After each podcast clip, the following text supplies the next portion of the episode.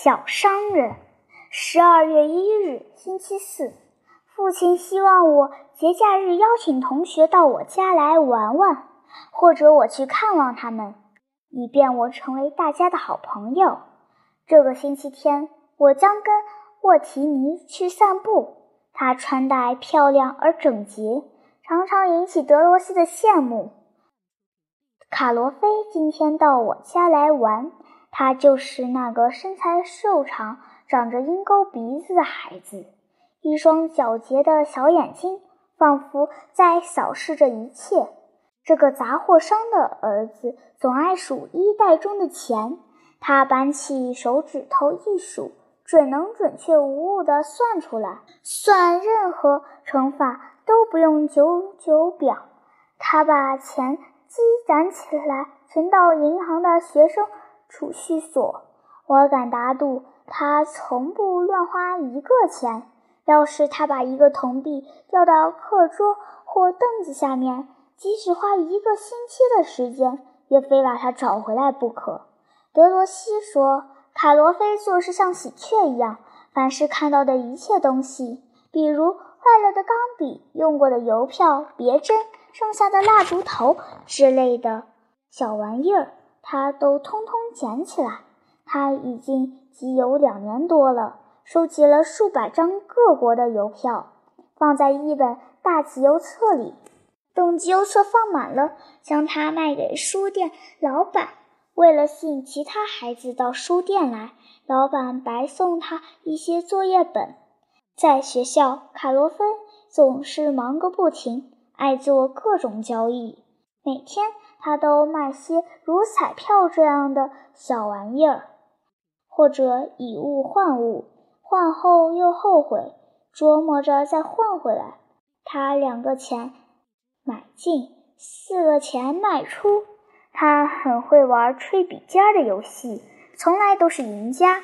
他把旧报纸卖给纸烟店的老板。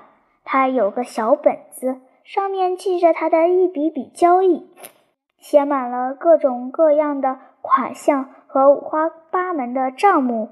在学校，他只学算术，别的什么都不学。如果他想获奖，只不过是为了白看一场木偶戏。我喜欢他，他给我带来了无限的快乐。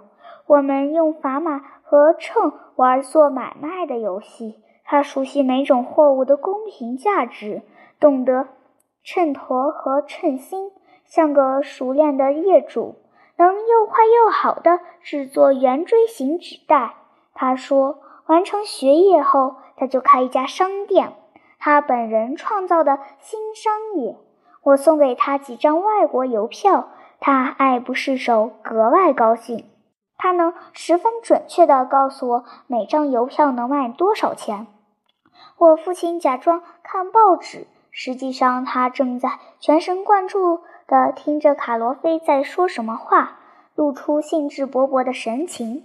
他的衣袋里总是鼓鼓囊囊地装着小玩意儿，但被一件宽松的黑色外套遮盖得严严实实的。